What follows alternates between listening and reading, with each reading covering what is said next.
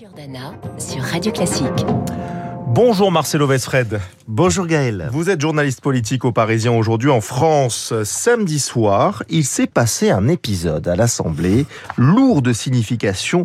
Est-ce que vous pouvez nous raconter? Alors il est 23h, il reste encore 200 députés dans l'hémicycle. On est en train d'examiner le projet de loi de finances rectificative. Quand arrive un amendement anodin d'apparence, comme il y en a des dizaines d'autres, l'amendement dit que l'État doit compenser à l'euro près le coût pour les départements de la revalorisation du RSA de 4%. Le gouvernement s'y oppose, il y en a quand même pour plus de 120 millions d'euros, mais surprise, l'amendement est adopté, les républicains l'ont voté.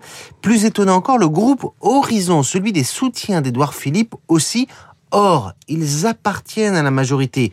Sur les rangs de Renaissance, c'est la stupeur, la consternation, car la majorité vote toujours, c'est le principe, comme un seul homme. En coulisses, le ton monte, les marcheurs dénoncent un coup dans le dos. Le ministre de l'économie, Bruno Le Maire, qui est sur les bancs du gouvernement, est alors furieux. En réalité, les philippistes ont voulu faire un exemple pour exprimer leur ras-le-bol. Ils s'estiment négligés par Renaissance et le gouvernement qui font des deals avec les républicains sans les consulter. On est sans cesse mis devant le fait accompli, disait hier un élu de cette chapelle. On veut être respecté. Bonne ambiance donc. c'est la première anicroche au sein de la majorité.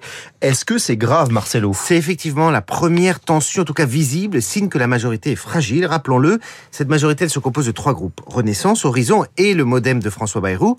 Or, aucune de ces composantes ne doit manquer à l'appel si le gouvernement veut passer ces textes.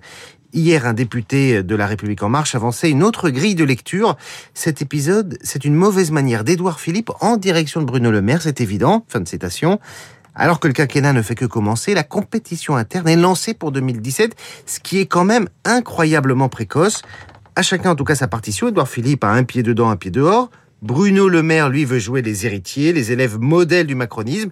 Et à côté, Gérald Darmanin essaye de prospérer, de faire prospérer son statut de premier, flic, de premier flic de France sur un positionnement, on va dire, droite populaire. Si Emmanuel Macron doit gérer en plus d'une majorité relative, une majorité qui se déchire en public, ses chances de réforme vont devenir acrobatique. Merci beaucoup Marcelo Vesfred. On vous retrouve demain à la même heure. L'info politique, c'est aussi dans le journal Le Parisien, aujourd'hui en France, chaque matin. Il est 7h28 sur Radio Classique. Dans un instant, le journal de 7h30, bien sûr, de Charles Bonner. Juste après, nos spécialistes, l'international avec Régis Le Sommier. Il reviendra sur cette crise des sous-marins australiens qui a touché la France avec de nouvelles infos.